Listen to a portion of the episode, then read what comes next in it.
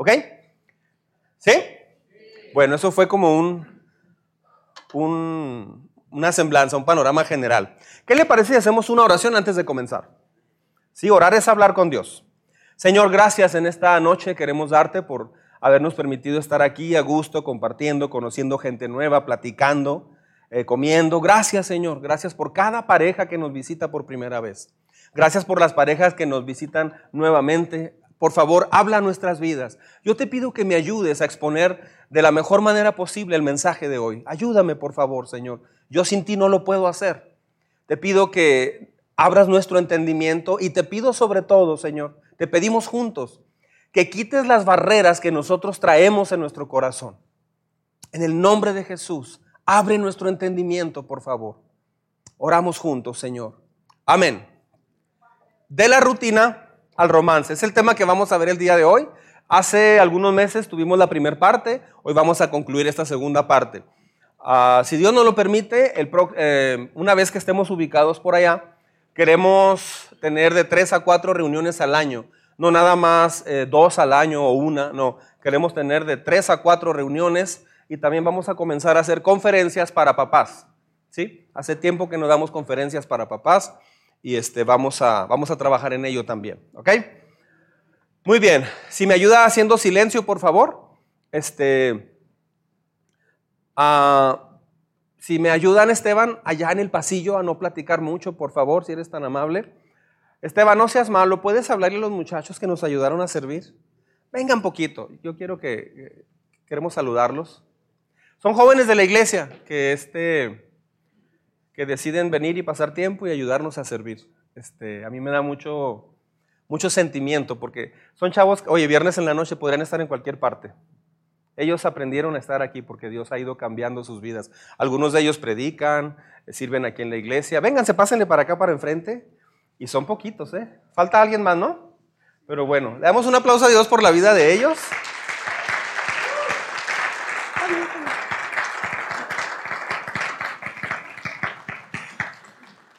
Ah, algunos de ellos este, pues, están ya en sus carreras, pues Arlette es la más chiquita, está bien pollita. Este, ah, otros jóvenes están aquí presentes, pero ya vienen con pareja. Pónganse de pie los jóvenes que vienen en pareja, por favor, ahí donde están. Por favor, por favor. ¿No sean chiviados? Ok, muy bienvenidos. Muy bien, chicos, gracias. Pueden pasar a su lugar. Gracias, jóvenes. Muy amables. Dios los bendiga mucho. Ah, muy bien, entonces vamos a comenzar.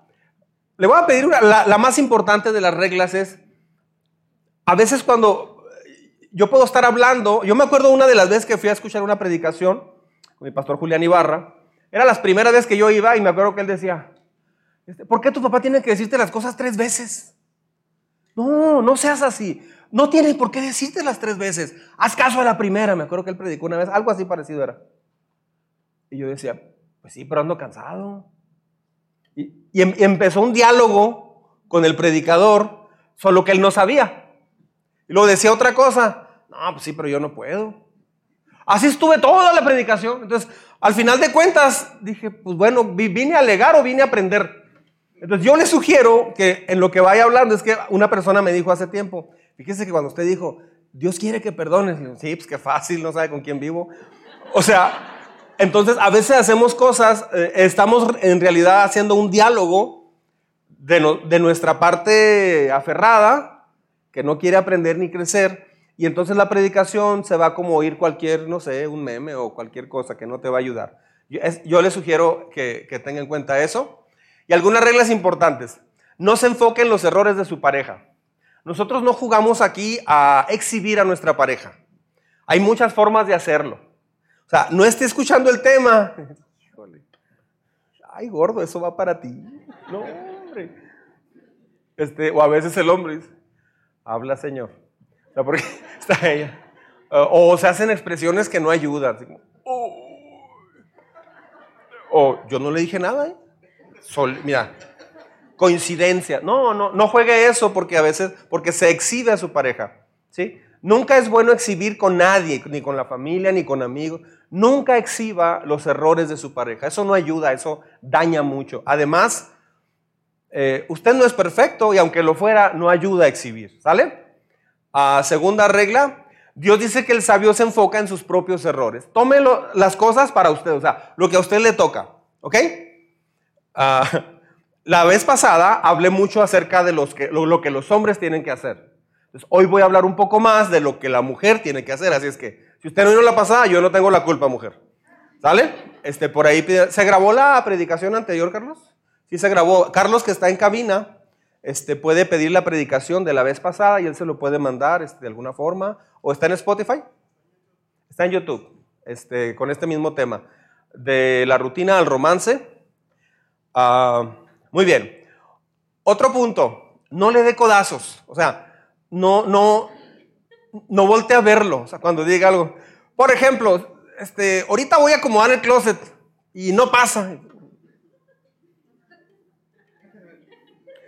O sea, no haga eso, porque lo que estás haciendo, aunque suena broma y, todo, en realidad en el fondo, varias personas ven eso.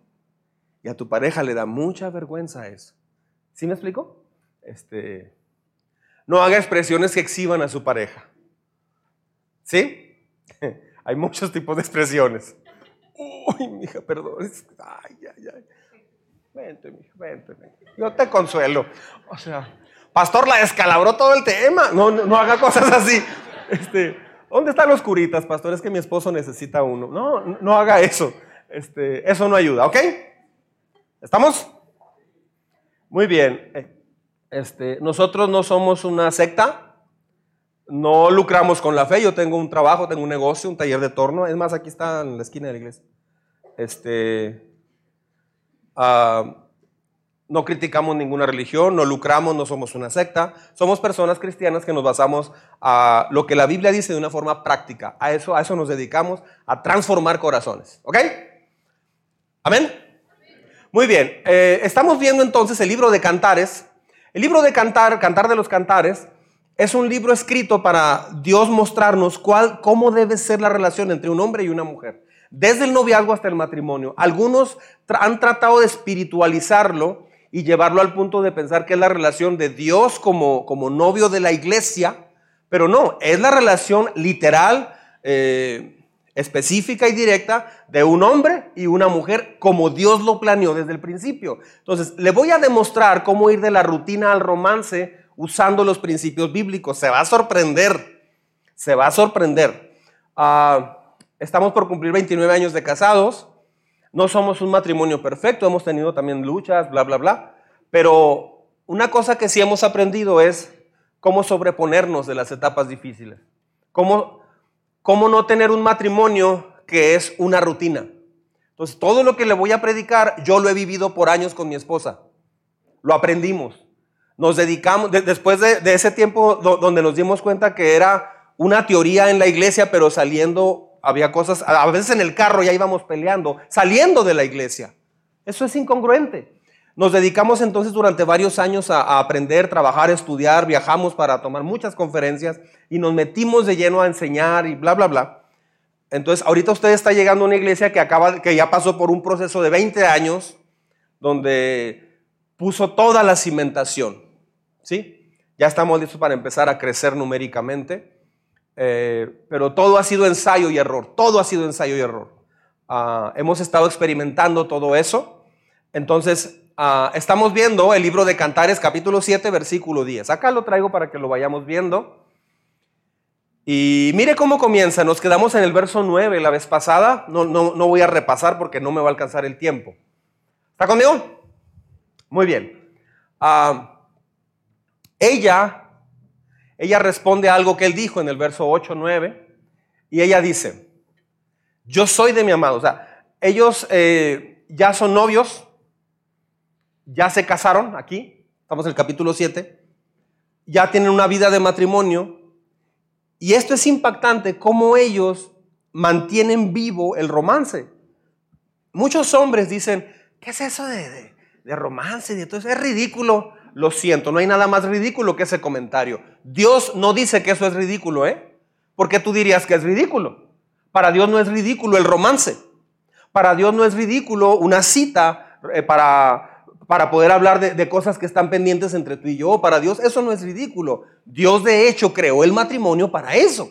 Entonces, yo soy de mi amado, dice ella. Y él me busca con pasión. Ah, ella aquí usa una palabra hebrea, que pasión eh, es sinónimo en realidad aquí de, deseo. ¿Ok? Se comprueba, eh, ella usa tres veces esta palabra, se usa esta palabra tres veces en la Biblia. Y esta es una de ellas. En toda la Biblia es cuando se usa esta palabra. Es la palabra teshuk en el hebreo. Y quiere decir una pasión desmedida, un deseo muy profundo. Entonces ella dice, yo soy de mi amado. y él me busca con pasión. ¿Me estoy explicando? Muy pronto aprendí que como hombres, a veces buscamos a nuestra esposa de una forma que no es muy apasionada. Estaba mi esposa lavando los platos y yo pasaba ahí, hola mija, you know, Y ya, me iba. Pues ella seguía lavando los platos. ¿Qué pasó, mija? Hasta que un día me dijo, oye, pues, ¿por qué me pegas así? Le digo, ah, me gusta, se me antoja, está muy suave. Un hombre se siente hombre. Darle una nalgada a su esposa. Lo voy a decir literal. Como a algunos hombres les gusta o no les gusta. Dice, pero yo no me siento muy bien. Le digo, ¿por qué tú? No, tú no te sientas mal. Eh, te estoy demostrando mi ternura. Te estoy demostrando mi cariño. Dice, no, no, qué ternura ni qué nada. O sea, también abrázame. Ah, buen punto. Abrázame, tómame de la mano. Llega un momento, llegó un momento donde a mí me pasó y a muchos hombres les ha pasado que a veces solo la expresión de, o sea, no conocemos la expresión de pasión, la confundimos con algo sexual. No, pasión es mucho más profundo. Pasión es tener un anhelo muy profundo de estar con ella. Y sin lo sexual, claro, está incluido, pero también estar, ah, pasar un tiempo con ella, no, no solamente estar con ella, sino estar a fondo, profundamente, sentimentalmente con ella. A veces los últimos años de un matrimonio es estar sentados viendo tele. A veces los últimos años de un matrimonio es estar sentados ah, viendo la vida pasar. Dios no te creó para eso. Yo los animo a que se atrevan a hacer un, borrón y cuenta nueva y averigüen en este 2023. Yo los invito de veras a que experimenten este 2023 si Dios realmente es real y Él puede transformar un matrimonio y darle un plan y un sentido a tu vida.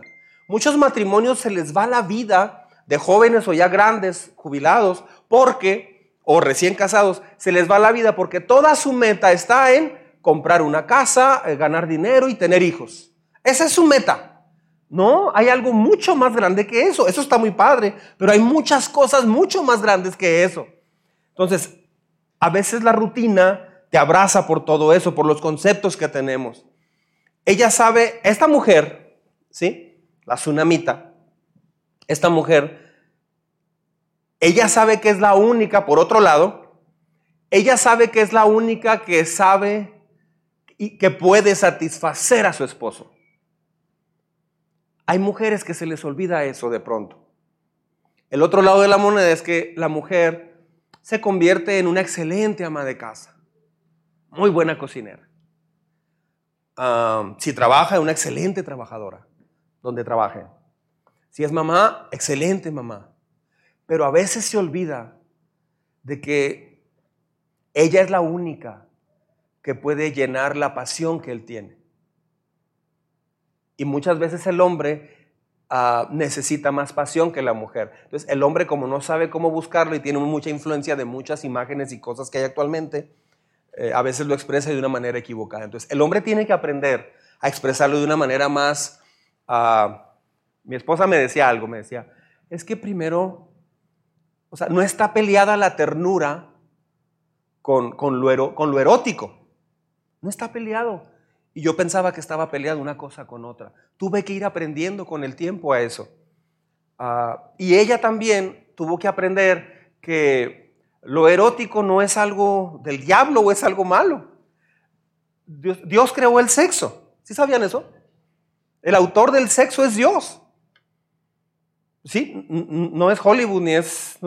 E, el autor del sexo, el creador de la sexualidad es Dios. Ah, solo que se ha pervertido y, solo queda en, puro instinto, no lleva algo más. Entonces, cuando se, complementan ambas cosas es todo muy, muy diferente. Entonces, mujeres, tú eres la única, usted es la única que, puede satisfacer a su esposo. Eh, y hombres, no solamente es buscar a tu esposa en un momento donde quieres tener intimidad, más bien durante todo el día o la semana debe de haber una pasión que va emergiendo de diferentes formas, de diferentes maneras, con palabras, con, Yo no sé por qué de novios éramos muy, muy ocurrentes. A mí me pasó también. Éramos, o sea, hacíamos cada cosa. Un día yo me peleé con mi esposa de novios en el TEC de Juárez y ella no me, no me quería perdonar. Nos enojamos. Y yo ya le había pedido perdón y no me perdonaba. Y me acuerdo que le dije a un profesor que yo conocía, profesor Torres, dije, profe, profe, ¿va al salón tal? Sí. Yo sabía que ahí tenía clase perla. Le dije, ¿le puedo pedir un favor, profe? Me dice, sí, sí, ¿qué pasó? Es que me acabo de pelear con mi esposa hace dos días, con mi esposa, con mi novia, hace dos días. Estaba hablando ya por fe. Y dice, y, el profe le gustó el tema. Dice, ¿y qué? ¿Qué, hago? ¿Qué hago? Digo, puede así como que da clase y luego decir, por cierto, Perla, dice David que lo perdones. Y así, así, así, en pleno salón, pues era un profe de esos Petros. Eh, profe, profe Chapoy. Profe Chapoy. No, pues llegó el profe y no sé qué y todo. Y, Perla, perdónelo. Ahí está el pobre muchacho llorando y que no sé qué. Y pues ya las, las amigas, ¡ay! Cosita. Ah, estaban así todo. Una amiga que estaba ahí con Perla me dijo, ah, estuvo bien padre y que no sé qué. Un día fui, con un, fui a dar una conferencia al TEC de Monterrey ah, de noviazgo eh, con los de mecatrónica y llegué, digo, cada quien con sus recursos, ¿no? Este, afuera del TEC de Monterrey estaba una caja de tráiler. Afuera, enfrente, en la banqueta y decía, toda la caja tenía una lona gigante. De toda la caja del tráiler decía, Adriana, por favor, perdóname, te amo mucho. Quién sé cuánto le habrá, o sea, papi, no seas malo, préstame un tráiler, ¿no? Y ya, o sea, lo llevó, lo puso y puso a hacer la lona gigante. Pues no supe si lo perdonó, pero por lo menos su papá gastó un dineral. No sé si él, ¿verdad? Pero este, o sea, hacíamos muchas cosas. Una vez que te casas, o inclusive en el noviazgo comienza, te haces muy frío y muy seco, muy rutinario.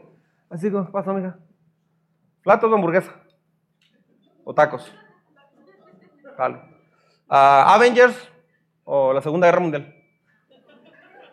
¿Necaxa o vemos el de los, de los este, Bravos de Atlanta, el béisbol? Capulino Cantinflas. O sea, y así, o sea, se hace todo muy rutinario, se pierde esa creatividad. Entonces, una mujer ah, despierta su pasión y su deseo y su cariño y su ternura cuando el hombre sigue conquistándola sigue conquistándola. Ah, es algo muy importante. Ahora, la mujer comete un error muy grave. El hombre, ya hablé del hombre. La mujer lo que dice es, no, pues mira, o sea, tú conquístame. O sea, tú enamórame. No, no, él necesita también que lo enamores. Él necesita que seas detallista. Él necesita que hagas cosas así diferentes. Este, entonces, ¿Cómo sabes que una pareja, que una pareja está viviendo un romance? Hay varias, varias señales que voy a hablar más adelantito, pero Dios puede restaurar cualquier matrimonio cuando el matrimonio decide que no va a terminar sus últimos años así, o ahora que está empezando, no va a continuar así. ¿Sí me explico? Ah, entonces, ¿por dónde comenzar? Bueno, propon nuevas ideas de citas. ¿Sí? Ahorita lo vamos a ver. Proponga nuevas ideas de citas. ¿Sí? Mire, Cantares 7:11 dice, ven, amado mío, vayamos a los campos, pasemos la noche entre los azares. O sea, sé que no tiene mucho sentido, ¿verdad? Tú no le vas a decir, amado mío, vayamos por las maquiladoras del Boulevard Independencia. O vayamos a la última algodonera que queda en Ciudad Juárez. Ah, tenemos que entender qué, qué, es lo que se está diciendo. O sea, la poesía hebrea es fascinante, pero la poesía hebrea tienes que entenderla en todo el contexto de esa época. Ah, en el capítulo 2, por ejemplo, de, Cantares, ella le dice a él, vamos a las aldeas y a los campos perfumados. ¿Qué época es cuando están los campos recién perfumados? ¿Qué época es? Es primavera, ¿sí? Aquí ya se casaron, dos años después de casados aproximadamente. Uh, este texto describe justamente eso. Sigue ella en una primavera con él. No, viejo, pues ya estamos en el invierno tú y yo. O sea, ya, ya. Aquí nomás en pantuflas, así, con el frío y, y ya. Vamos allá. No, ¿para pa, pa qué? Aquí tenemos la tele. Ella quiere sentir que, que, que, que, la sacan. A veces el hombre no quiere salir, no quiere salir. Llega y, ¿dónde está mi precioso? ¿Dónde está mi precioso? El control. ¡Ay, mi precioso! ¡Mi precioso! Y lo agarre. ¡Ah! Y ahí está. Los 800 canales. ¡Ay, mira! Este. Y ella dice: No, no, se va al cine. Mija, mija, está bien lleno. Está bien lleno. Ni palomitas pudo uno comprar. Y aquí, mira, le regresamos, mira. ¿Ah? O sea, pero es que no es el asunto de solamente salir o estar cómodo. A veces el hombre dice, no, a mí no me gusta. No es el punto si te gusta o no. El punto es, ¿qué quiere ella? Eso te va a enseñar a desprenderte del egoísmo y qué beneficio tienes. Que una vez que usted ya entre en años, no sé, no sé qué edad, ya muy entrado en años, usted ya practicó por varios años cómo quebrar su egoísmo. Porque un viejito egoísta, pobre la mujer que lo cuida, o pobre el hombre que cuida una, una, viejita egoísta. Qué complicado. Entonces, lo que hacemos en esta iglesia es, cada semana, cada domingo, cada tema es entrenar cómo quebrar el egoísmo de alguna forma. Eso te va haciendo un papá, una mujer, un hombre, un, eh, esposo, un hijo, menos egoísta. Te dedicas a dar, te dedicas a complacer a quien está contigo. Entonces, Tal vez a usted no le llama la atención o se le hace rutinario ir a, no sé, este, pues igual el cine está suave, pero el cine pues está ahí nomás. ¿No has pedido de chile y caramelo? Okay. No platicas en el cine. Váyase a un lugar a tomar un café. Un lugar donde pueda platicar. O sea, que no esté ahí este, mucha música y busque un, algún lugar, este, de acuerdo a lo que usted pueda presupuesto, no sé, y vaya a algún lugar, platiquen de, es más, si usted batalla para sacar temas, porque una persona me dijo una vez, yo vengo de una terapia, pastor, que no nos ayudó y, y me ayudó mucho esta conferencia. No me acuerdo qué conferencia fue. Digo, ¿y qué te pusieron a hacer en la terapia? Dice, es que mi esposo y yo, yo, las pláticas que tenemos son increíblemente superficiales, ya no hablamos de temas profundos. ¿Sabe qué los pusieron a hacer? Espalda con espalda, ella le leía cosas románticas a él y él a ella, después de 10 años de casado. O sea, perdieron la habilidad de decirse las cosas de frente. Ya no podían decirse, mi amor, te amo, eres lo más hermoso que me ha pasado. No, porque eso ya no estaba, se fue muriendo todo eso. Eso no es un matrimonio, lo siento. Dios no creó el matrimonio para eso. Esos son dos amigos que viven juntos y, y de pronto, pues no sé, se dan un beso, no sé, pero eso no es un matrimonio. Dios no creó el matrimonio para eso. Entonces, en, este, en esta pareja de Cantares 7, sigue la primavera en este matrimonio. Qué fascinante es ver una pareja donde la primavera sigue. A veces se asoman muchas cosas, desde tentaciones, adulterio, trabajo, hijos, compromisos, muchas cosas. Y, y eso, eso lastima a tu pareja. Y a veces se normaliza todo eso. Ahorita ya, ya este, se, se están normalizando muchas cosas, pero nadie nunca termina bien cuando no estás en el plan que Dios diseñó originalmente. ¿Me estoy explicando? Nadie ha terminado bien hasta ahorita. Esa es la noticia que les quiero dar. Nadie, es como en, en, en Harvard acaban de descubrir que el 100% de los seres humanos van a morir. Ellos llegaron a esa conclusión. después de 60 años de estudio. Todos vamos a morir, es la, última noticia más avanzada de la ciencia. Ok, así igual, eh, nada de eso termina bien. La Biblia muestra que la, atracción, la pasión, no muere. Puede modificarse, sí, con el tiempo, claro. No es lo mismo de 25 años a, a 70 años, no es lo mismo, claro. Pero no debe de morir, debe de crecer, debe de evolucionar. La sociedad dice que sí va muriendo, Dios dice que no. Ah, el noviazgo era una época para conocerse, pero después de años siguen ellos disfrutando, siguen pasando tiempo juntos. Ah, como la primera vez. Esas caras son las que me llaman mucho la atención, justo todas las caras que estoy viendo. Siempre que digo esto, todos tenemos, yo, yo incluido, Adiós. En serio, o sea, de plano sí, sí, se puede. Mucha gente, creo, que el 100% o el 99% de las personas hemos llegado a pensar en nuestra sociedad que el matrimonio no, no puede llegar a eso. Le tengo una noticia, eso es totalmente falso. Eso es totalmente falso. Cuando una pareja va muy acaramelada en un carro y eh, se le empareja otra, otra, otra, otra pareja que van a ser los dos serios,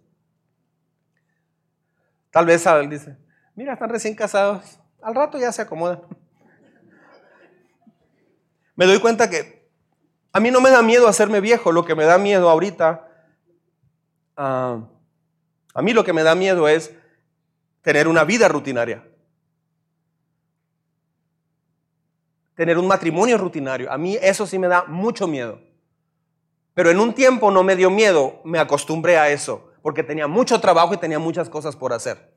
Entonces, yo no quiero tener un matrimonio, estoy seguro que usted tampoco, eh, clásico de, de ancianos que nunca profundizaron en su relación. Estamos muy a tiempo todos. No importa la edad que tenga, aun si ya es muy mayor, no importa. Puede comenzar a profundizar en su relación. Pueden hablar de cosas que hace mucho no hablan porque las cosas no salieron bien. ¿Quién va a empezar a pedir perdón genuinamente? ¿Por qué no se comienza a hacer eso? ¿A poco quiere morirse en un matrimonio donde estuvo así soportando y sobreviviendo? Eso no es el plan de Dios para tu vida. Ahora, tal vez la, mujer es muy dada a decir, ¿cómo ves, mijo? Vamos a la iglesia, seguimos, tomamos ese 2023 así. No, no, yo no. Y dice, está bien, está bien lo que tú digas. ¿Por qué no empieza usted? La historia típica aquí es que a veces la mujer es la que comienza a venir y el esposo con el tiempo empieza a ver que ella es diferente. No creo que un esposo le prohíba a, su esposa ir a la iglesia. Sería lo más tonto que pueda haber. A una iglesia donde te van a enseñar carácter, paciencia, amor, bla, bla, bla. O sea, sería lo más tonto. Que, sin embargo, ha sucedido. Pero además, constitucionalmente tiene derecho a ir a una iglesia. si, si ella te dice, yo sí voy a ir a la iglesia, cuando regrese no le vaya a decir, ay, viene la santurrona, la hermanita. O sea, no, no, no vaya a ser algo así. Al contrario, o sea, ella está buscando porque ella en realidad quiere tener una mejor vida contigo. Entonces, aproveche eso, ¿sí? Ellos están enamorados, siguen en su primavera, siguen cultivando el cariño. No permiten que su matrimonio se, quede estancado. Ah, mire, segundo punto. Permite que tu pareja sepa que estás ahí. No nomás de que ahí anda en la casa, ¿verdad? Este, Juancho. Ah, ahí está.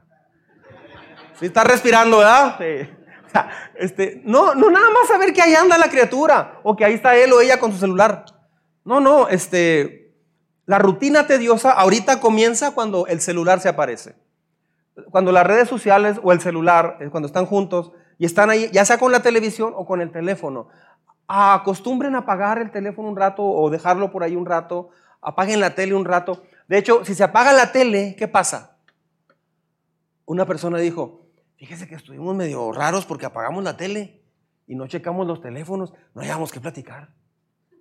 O sea, estaba muy callada la casa. Este, ¿Por qué? Porque nos, ha absorbido la tecnología de, de diferentes formas. Mire, rutina quiere decir costumbre de una práctica constante. O sea, haces algo pero es por costumbre.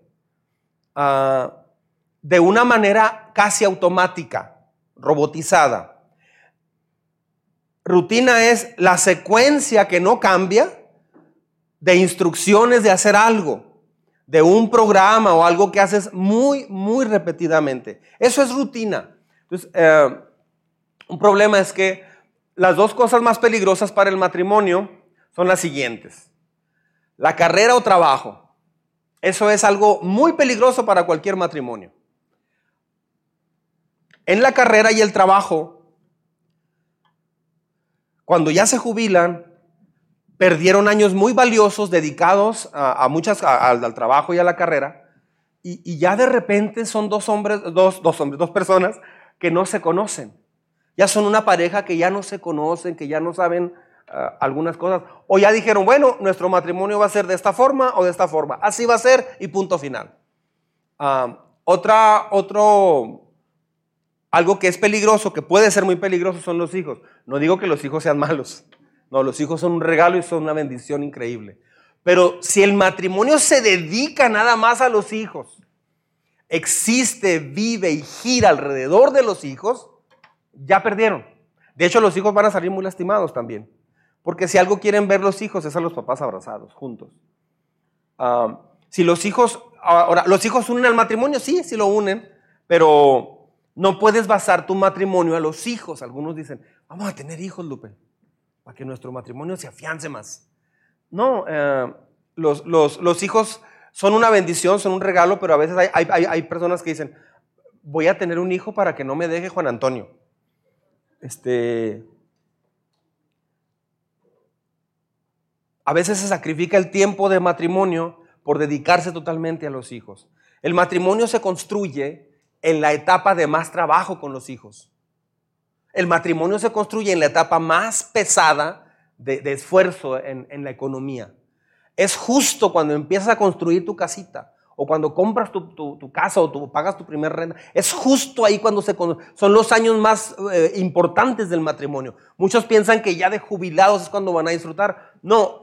Eh, ¿Por qué disfrutar de ya de 80 años o 75 años o 68 años, la edad que sea? Cuando puedes disfrutar desde los 30, desde los 25. Ah, cuando decides profundizar en tu matrimonio, tus hijos ah, son una bendición. Pero si no, ¿sabe qué va a pasar? Si hay problema en el matrimonio, los hijos lo que van a hacer es que se van a hacer a un bando. O sea, o van a apoyar a mamá o van a apoyar a papá. La mayor queja de, por ejemplo, si salen muy lastimados, la mujer se va a refugiar en ellos la mamá se va a refugiar en los hijos. El hombre se va a refugiar en el trabajo y en los amigos o en la televisión. La mayor queja de las mujeres es, ¿por qué no salimos a pasear? No de codazos a nadie, por favor. ¿Por qué no salimos a pasear? ¿A dónde quieres ir? ¿Quieres ir al chamizal? Está todo frío, todo feo. Hay mucho aire. Además está bien lejos. Vamos a a, un centro comercial, a caminar, hombre. Y me compras un licuado de la molina, como en aquella época. Vamos al Borunda. No. Este, vamos. Más flojera. Ve tú. Y me traes un champurrado. O sea, me traes unos elotes con chile líquido que pique mucho, poquito, nada, que pique, pique poquito. Este, es momento de en esa época saber encargar a los hijos y saber salirse a, platicar y pasar tiempo. ¿Sí? Inciso C, es el penúltimo. Sentirse cercanos de nuevo. ¿Qué es cercanos de nuevo? Parece como un concepto nuevo para algunos matrimonios. Cercanos de nuevo, es que somos cercanos. ¿Vivimos juntos? No, viven juntos. Es diferente a estar cercanos. Son dos cosas totalmente diferentes. pueden estar tus hijos contigo y tus hijos pueden sentirse increíblemente solos. Eh, en una conferencia se le preguntó, yo le pregunté a los jóvenes del TEC de Monterrey, eran como 50, les pregunté. Todos estaban en primero de carrera, en primer semestre de su carrera de mecatrónica. Y les pregunté, ¿pueden cerrar sus ojos? Y ya lo cerraron ellos. O sea, ustedes no, es el ejemplo. Y cierren sus ojos y díganme, ¿quiénes de ustedes se han sentido abandonados por sus papás? En algún momento el 100% levantó la mano. Luego les pregunté, ok, pueden abrir los ojos. ¿Abandonados en qué sentido? Pues digo, levantaron la mano todos. estaban bien sorprendidos. Y ya se animaron a participar. Es que sí estaban mis papás conmigo siempre. De hecho, ellos me traían a la escuela o me compraron el carro. O sea, están pero no están. Este, estaban pues, ocupados o, les quise platicar y no, no me escucharon, me regañaban solamente, etc. Eso mismo pasa en el matrimonio. Pensamos que por estar en la casa, no, eh, ya estamos juntos. Tu esposo no te quiere nomás allí. A veces la mujer puede andar en la casa limpiando, alzando, acomodando, y el esposo la ve pasar. O a veces él puede estar lavando el carro afuera oyendo la tele. ¿Dónde está su esposo, doña Carmelita? Ahí está, sentado. En su lugar santo. Ahí está sentado. ¿Y qué anda haciendo? Buscando una espátula para poder levantarlo. Este, es que se queda pegado a veces. O sea, ahí está la criatura, pero ella quiere saber que no nada más está allí. Ella quiere y necesita tener un acercamiento, pero a veces la mujer no sabe cómo hacerle, se acerca a él y, oye Juancho, pues ya ves lo que pasó en tal lugar. ¿Y cómo estás? ¿Por qué o qué? No, pues nomás te, estoy preguntando cómo te sientes. Te vi muy serio. Pues quieres que me esté riendo o qué? ¿Qué respuesta es esa? O sea, el hombre usa un mecanismo de defensa que dice, a mí no me vengas con esas... ¿Qué, quieres? A ver, ¿qué hice mal? ¿Me vas a regañar o qué, pasó? Ella solo quiere platicarte ahora, mujer. Si usted tiene antecedentes de empezar a platicar muy tiernamente. Oye, ¿y cómo estás? ¿Cómo te sientes? No, fíjate que ando bien agüitado en el trabajo, pasó esto y me siento bien mal porque... Y se abre aquel cuate y se abre.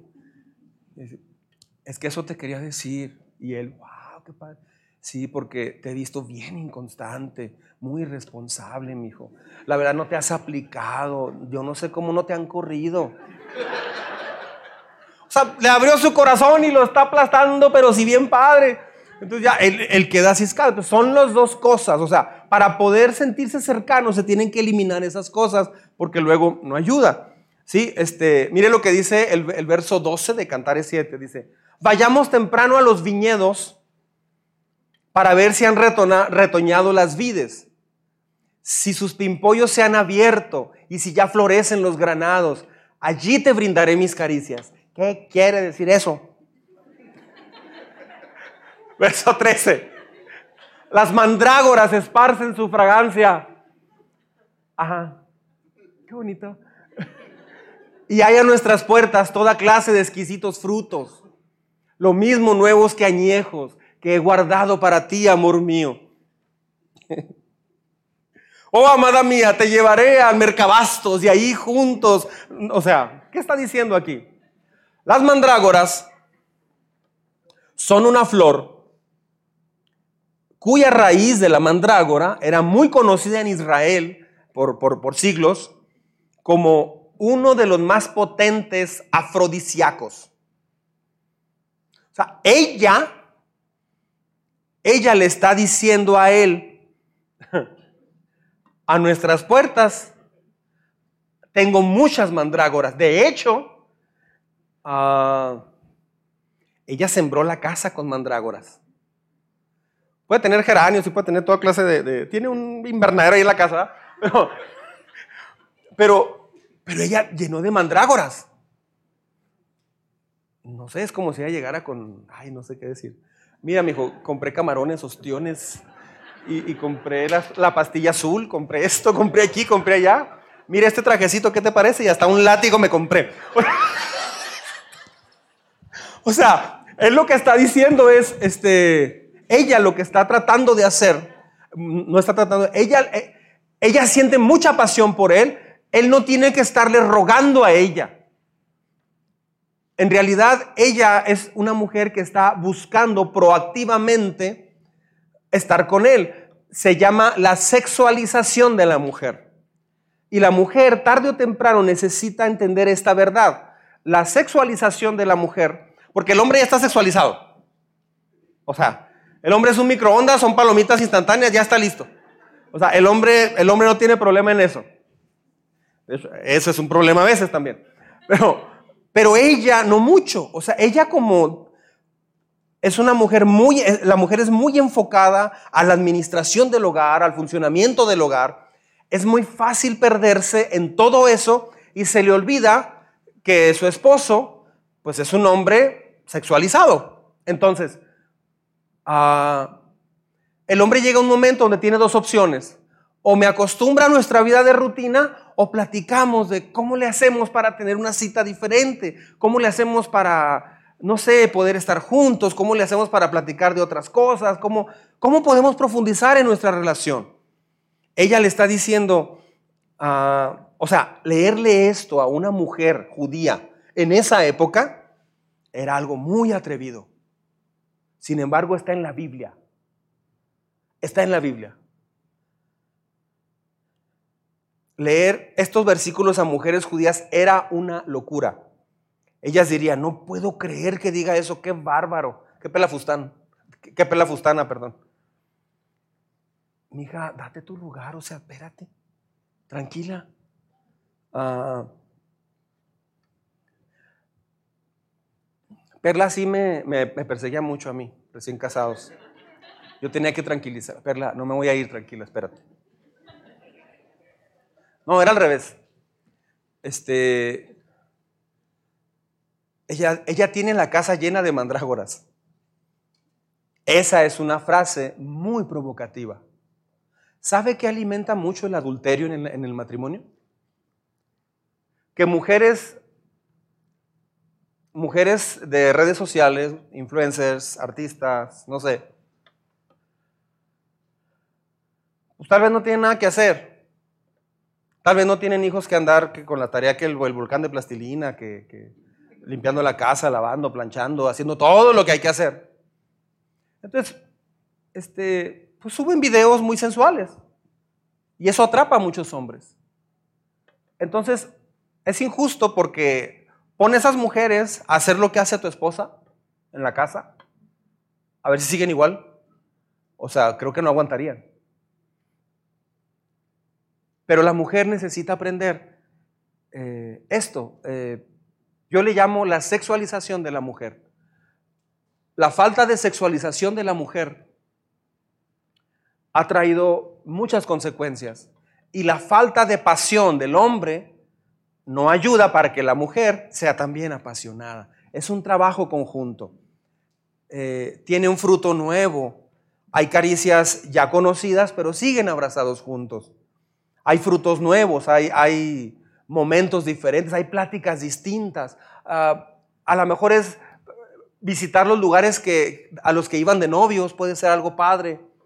Ah, volver a tomar una fecha, poner una cita, y lo he dicho hasta el cansancio, poner una cita específica es algo muy importante, pero no solamente es ver una película y, tener intimidad, no, una cita es mucho más allá que eso es pasar tiempo hablando de temas que hace mucho no se habla. Es el hombre tratando de, ayudar al corazón de ella, ver cuál es la necesidad de ella. Y cuando él empiece a tocar ese tema en esa cita o en ese momento, mujer, no empieza a decir, pues es algo que yo siempre te he tratado de decir por 15 años. No, no vaya a hacer eso. O sea, aproveche mejor, sea, échele coco. Si ahorita lo está haciendo la criatura, mejor aproveche aproveche y, tome ventaja, sea sabia acerca de eso. El 5 de, de marzo, Dios mediante, eh, que empecemos la reunión de las sanitas, vamos a empezar justo con una serie que va a durar siete semanas, siete domingos.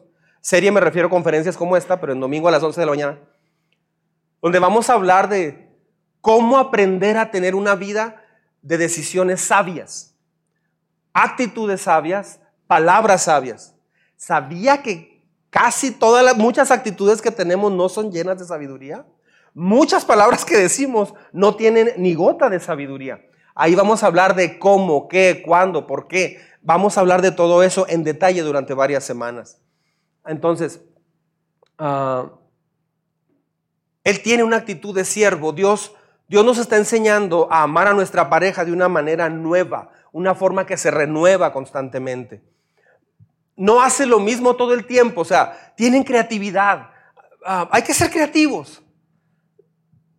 ah, algunos eh, si celebra el, 14, nosotros lo usamos como un pretexto. No festejamos a San Valentín, porque es un hombre, es una persona, pero lo, agarramos de pretexto para celebrar el, amor en la pareja. Y este, pero, pero muchas personas hacen como muy rutinario. Llegan con el ramo de flores, típico, y pues, no sé, unos chocolatitos, un abrazo, un besito, ya estamos. Haga algo diferente. Atrévase a hacer cosas distintas. Si ella se acerca a por algo se está acercando. Si él se acerca, por algo se está acercando. Pregúntele a su esposo, a su esposa, eh, ¿hay algo que tú me quieras decir desde hace tiempo que yo no te he escuchado? Por favor, dímelo. Y si se lo dice, no se enoje. Si dice, sí, pues fíjate que ya vas a empezar. No, no, escúchelo, escúchelo, por favor. Atención, ella está decidida a ser mejor amante cada semana. ¿Cuál es su enfoque como esposa? Cada semana ella está enfocada en ser mejor amante de él, mejor amiga de él. Pero aquí el tema es, ella quiere ser una mejor amante, mejor amante que la semana pasada. Algunos hombres ahorita tienen una mirada así como que, pues, está, padre la Biblia, pastor, no, no había entendido esas cosas, está, está chida. Hace tres mil años que se escribió esto. Pensamos que hay que buscar en la actualidad para inventar qué reglas para poder restaurar un matrimonio. Esto fue hace tres mil años, viene, viene directo del creador del matrimonio. Esto no tiene pierde, les estoy hablando del director general del matrimonio, del creador del matrimonio. Esto no tiene vuelta de hoja, esto funciona. Usted puede poner en práctica, a ver, si pones un cuarzo en tu cuarto vas a sentir una aura de no sé qué, eso sí no hay nada. Pero esto es garantía, porque es del creador del matrimonio. Entonces, ¿Qué significa? Que los principios de Dios para tu vida y tu familia es lo que más necesitamos todos ahorita. Y más en esta época. ¿No se les hace que se está poniendo como color de hormiga todo el mundo? O sea, no nos había, a mí no me había tocado, y tengo ya 52 años, no me había tocado una etapa tan, eh, una tras otra y tras, no me había tocado, de veras. Este, en el 39 que empezó la Segunda Guerra Mundial, pues fue la Segunda Guerra Mundial y ya. Hubo otros eventos, pero ahorita está como todo parejo. Está todo parejo. Entonces, los principios de Dios son tu mejor aliado. No sé por qué yo pensaba que lo que Dios enseña era como algo que era malo para mí. No es malo para mí. Eso es peor que el ateísmo. Creer que, que, la Biblia o lo que Dios enseña es algo que me va a dañar. No te hace daño Dios. Nunca Dios ha hecho daño. Al contrario, Dios restaura. Y Dios se preocupa por tu matrimonio, por tu vida. Dios quiere que tengas un futuro precioso, increíble. Por eso enseña lo que, lo, que estamos viendo. Lo que verdaderamente te va a cambiar es aprender a, vivir estos principios.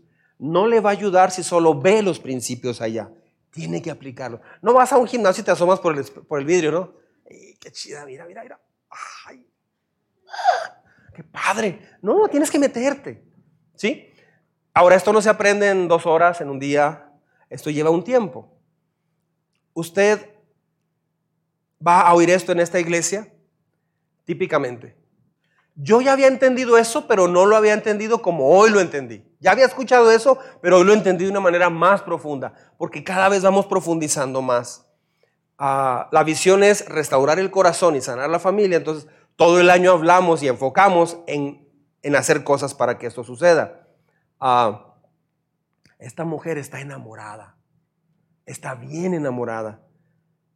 ¿Sabe por qué? ¿Cuál es la diferencia entre una mujer enamorada y otra mujer que no está enamorada? ¿Cuál es la diferencia entre un hombre enamorado y un hombre que no está enamorado? ¿Sabe cuáles? Sus hábitos. Sus hábitos. No es que no le tocó el hombre adecuado, no. son los hábitos de cada quien. Son los hábitos los que te hicieron enamorarte. ¿Cómo te enamoraste? Pues porque un día se pusieron a platicar. ¿Tienes hambre? Sí, vamos a comer. Ok. Y fueron. ¿Y a poco eso fue todo? No, esa fue la primera reunión.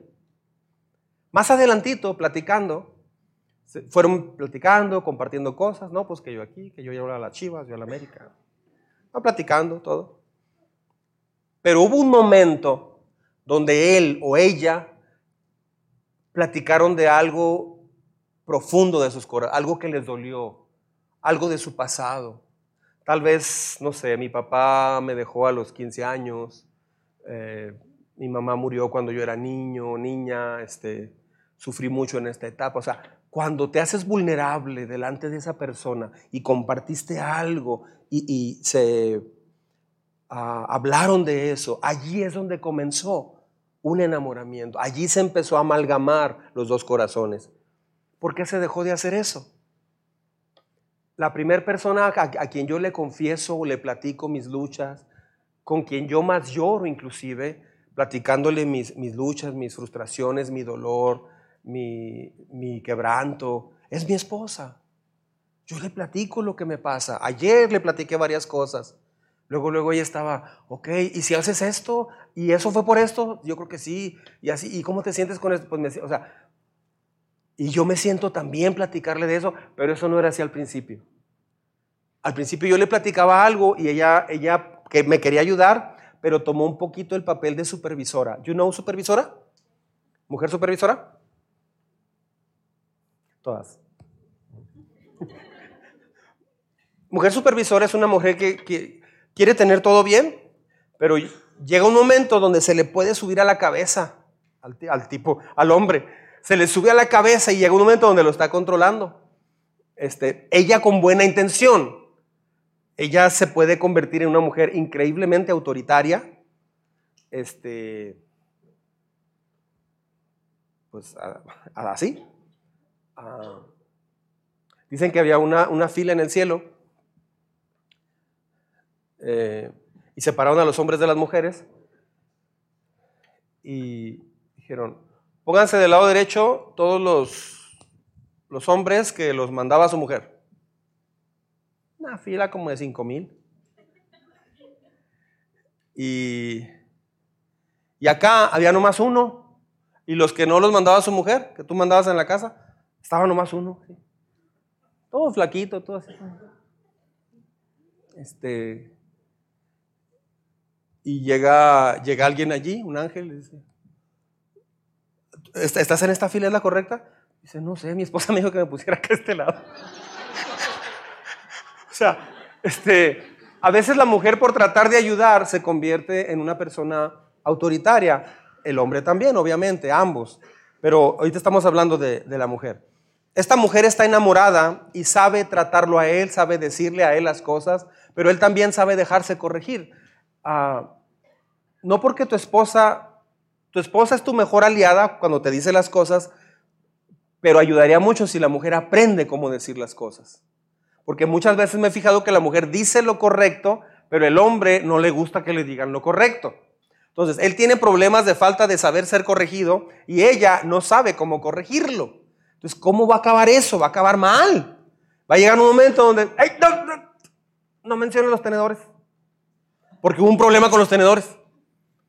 Mija, los tenis no, los zapatos no los menciones, acuérdate. Ahí no, no hablamos de eso ya. Oye, fíjate que la, la pistola del pelo, de eso no lo hablamos. ¿Qué dijimos? O sea, ya hay muchos temas que ha habido problemas porque, porque ya, ya hay, hay, temas cada vez más, más que no pueden tocar. ¿Por qué? Porque alguna vez ella quiso ayudarle, pero no salió bien, porque él no sabe ser corregido y ella lo hace mal. Y al revés sucede exactamente lo mismo. A veces el hombre la trata como si fuera una niña tonta y ella se siente como tal, entonces eso la daña mucho. Entonces tiene que haber un, equilibrio para que pueda haber esto de una manera clara y profunda. La clave del matrimonio es para llegar a, una buena, a un buen estilo de vida matrimonial, es justo profundizar en su relación. Ah. Último, ten conversaciones auténticas. Hay parejas que han tenido que hacer como un bosquejo de lo que van a platicar. Supe de una persona que duraron 12 años de novios. No es cierto, desde la primaria, 15 años de noviazgo, o sea, así. Este, casi nacieron juntos y desde, ahí, llorando se le declaró con el chupón. Este, y tenían más de 12 años de noviazgo y ellos decían, pues no sabemos de qué vamos a platicar. Ya, ya platicamos de todo. No, no es cierto. No es cierto. ah, le voy a dar un secreto que sucede dentro del cristianismo. Ahí va. Cuando ambos están leyendo la Biblia y aprendiendo en un domingo típico, por ejemplo, ¿sí? se empiezan a sanar áreas que tenían desde niño o problemas muy específicos. Y ese es un tema precioso para hablarlo. Cuando él le comparte, fíjate que aprendí esto, me gustó este tema, me di cuenta de esto y de esto. Ese es un tema fascinante de conversación. Allí es donde hay una unión no solo física, sino también espiritual. Como cuando viste Titanic la primera vez o la de Notebook, o en español, ¿cómo es la de Notebook? Diario de una pasión. Yo fui con mi esposa a ver esa película y se oían todas las mujeres alrededor en el cine.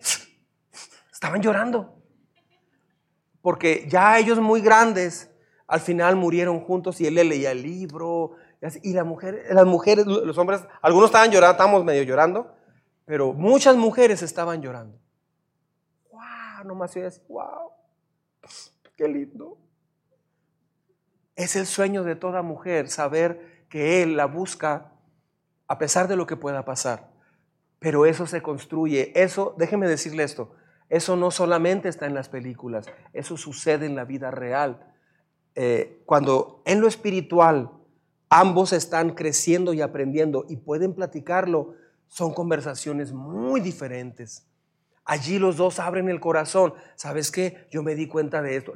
una de las mejores pláticas que yo he tenido con mi esposa es cuando hablamos de cosas espirituales. ¿Sabes qué? Leí este versículo de la Biblia y me di cuenta que de pronto soy egoísta contigo por esto, por esto y por esto. E, e, ella me dice, fíjate que me di cuenta que, no sé, X cosa acerca del perdón o, lo que sea, pero Dios me habló y me dijo esto. Yo te lastimé con esa actitud, ¿verdad? La semana pasada o el mes pasado. No sabía que te estaba lastimando de esa forma. Eso sana. Eso, o sea, que te diga a tu esposa, tu esposa es una chulada. Perdón por la palabra. Es algo bien padre que te diga eso. Son conversaciones auténticas. Dios está en medio trayendo temas bien profundos. Ah, mire, vamos viendo estos últimos textos. Aquí sí se van a deschavetar un poquito. Ella le dice, ah, si fueras mi propio hermano, criado a los pechos de mi madre, al encontrarte en la calle podría besarte y nadie me juzgaría mal. Aquí se nos depravó esta chica. Déjeme le explico. Tomándote de la mano te llevaría a la casa de mi madre y me enseñarías el arte del amor. Señorita, eh, te daría a beber vino con especias y el néctar de mis granadas. Ah, ya.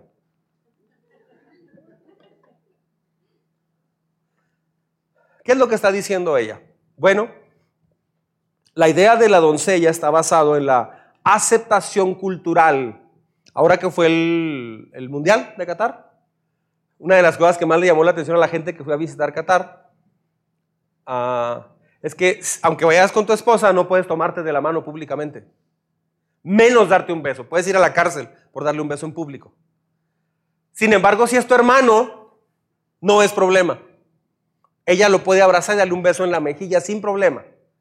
Es lo que está diciendo ella. ¿Cómo quisiera que no hubiera esas reglas? Que hubiera sido mi hermano para poder ir en la calle y gritarle a todo mundo que te amo, tomarte de la mano y, darte un beso en la mejilla. O sea, ella lo que está diciendo es, quiero amarte libremente. Es lo que está diciendo, no crea que es algo depravado lo que estamos viendo aquí. Ella deseaba poder ser abierta para su amado, ah, como si lo fuera con su verdadero hermano, como lo puede hacer con su verdadero hermano. Ah, no era bien visto llevar a alguien, un hombre, a tu casa. Nada más así, no era bien visto. Pero si era su hermano, no había problema. Hasta se quedaban, eh, si el hermano vivía lejos y llegaba de visita, podía ir de la mano con él, juntos, darle un beso, abrazarlo, y podían llegar juntos a la casa y ahí estar.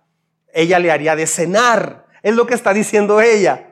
Ella quiere... Ah, expresarle de muchas formas su amor. Es una mujer creativa que está buscando cómo expresarle cuánto lo ama. Eso está muy padre. Ahora, una mujer que hace eso, un hombre que hace algo así también, es el más bendecido. ¿Sabía? Hay una ley universal que Dios estableció, como la gravedad. Es mucho mejor dar que recibir. Cuando te enfocas en tratar a tu pareja así, tú eres la más o el más bendecido. Dice, yo te llevaría, te metería a la casa de mi mamá. Ahí te sentaría, este, me sentaría a tu lado, te abrazaría y te serviría comida y pasaríamos una tarde increíblemente juntos. Es lo que ella está diciendo. Este verbo, este verbo te llevaría, es utilizado casi 99 veces allí. Ah, es un momento de mucha intimidad como, como familia, como pareja. Ella quiere pasar tiempo con él. Termino con esto. Yo, yo vivía en, la casa de mis papás, allí por la Valentín Fuentes, por San Ángel, y mi, esposa pues vivía muy lejos. Entonces me acuerdo cuando yo iba, este, iba por ella y luego eh, íbamos a un lugar a comer o a tomar algún café, algo, algo. Y luego regresaba a llevar y luego me regresaba. Siempre cuando venía de regreso o cuando ya nos íbamos a meter, Mm. Siempre yo decía, ¿cuándo llegará el día en que ya podamos estar solos, juntos, en la casa, en nuestra casa? Y los dos platicábamos del tema. Híjole, qué, padre. ¿Te imaginas? No tendríamos ahorita que ir a llevarte a tu casa y llegaríamos los dos a nuestra casa. Qué padre sería. Sucedió que una vez que ya estábamos recién casados, como que no aprovechábamos mucho esa situación. O sea, ya casados, pues puedes hacer, lo que quieras. Vamos a un café a la central, son las 3 de la mañana. Vamos, es viernes. Órale, órale, vamos, ahí va. Y ahí platican. Después lo comenzamos a hacer. Cuando empezamos toda esta búsqueda de, ¿Por qué somos así? Entonces, este, me acuerdo que llegamos a ir a lugares y estábamos hasta las, no sé, 3, 4 de la mañana platicando. Este, llegábamos a la casa y amanecíamos platicando. Porque ahora estábamos solos en una casa, lo que siempre anhelábamos, pero este, inclusive me acuerdo que una vez le dije, vamos a un hotel a un hotel. Vamos a un hotel. Yo siempre quise llevarte de novios a un hotel. O sea, quise, nunca le propuse, pero quise. Aquí está mi suegra, de veras. Este, ¿Qué es la que? Este, sí, o sea, la intención siempre estaba, hay que decirlo, hermanos, ahí estaba. Intención. Y luego esta mujer que se vestía muy así, pues bueno. Entonces, este. Pero ahora, vamos a un hotel. Ay, mi hijo, vamos ahorita. Digo, son las 11 de la noche, vamos a un hotel, órale. Agarra así esto y lo otro. Era bien padre. Claro que después no, le gusta mucho lo espontáneo. A ella le gusta más estructurado todo. Y, la verdad, a mí me encanta lo espontáneo porque mi vida es demasiado estructurada.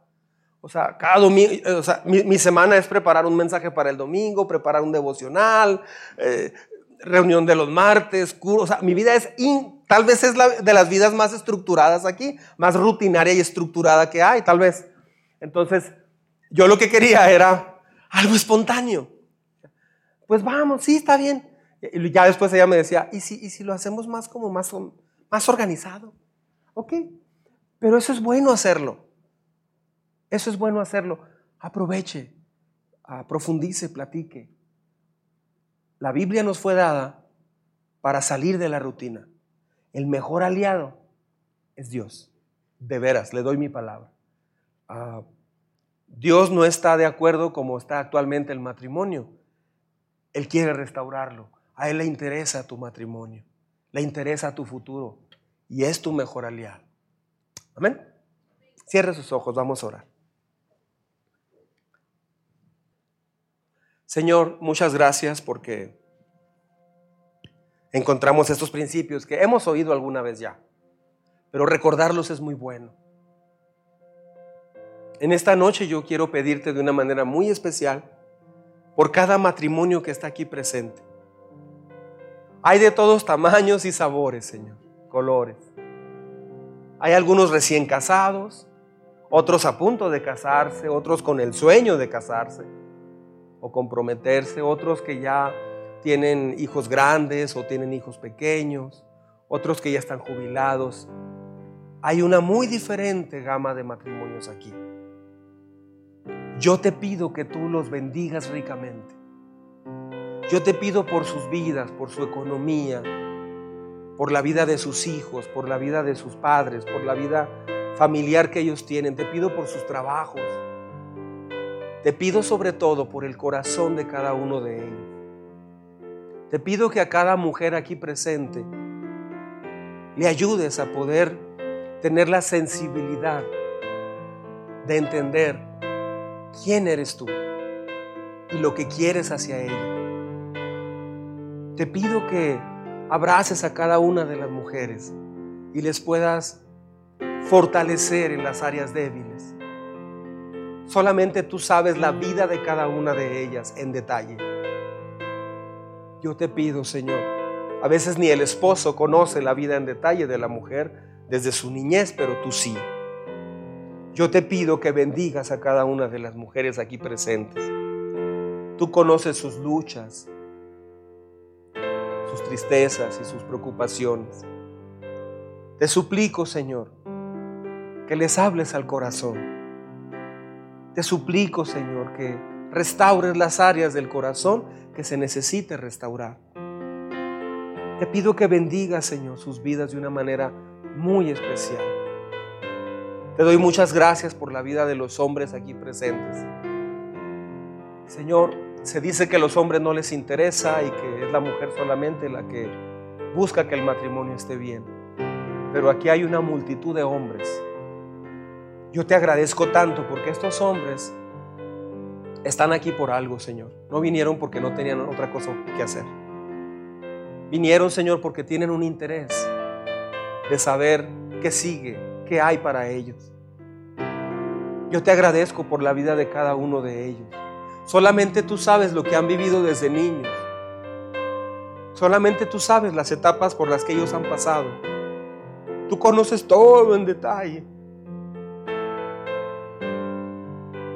Yo te pido que bendigas a cada uno de los hombres que han llegado hasta aquí hoy. Ayúdales, Señor, en su trabajo.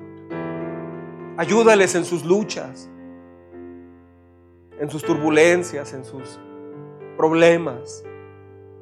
Enséñales quién eres y enséñales de lo que eres capaz de hacer con un hombre.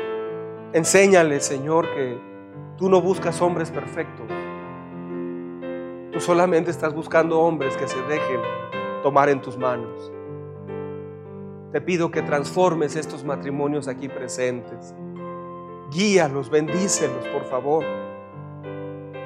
que no sean un matrimonio más del montón, que sean matrimonios diferentes y que puedan ellos decir, nuestra vida más o menos era rutinaria hasta que un día entendimos algo y de ahí empezó un cambio.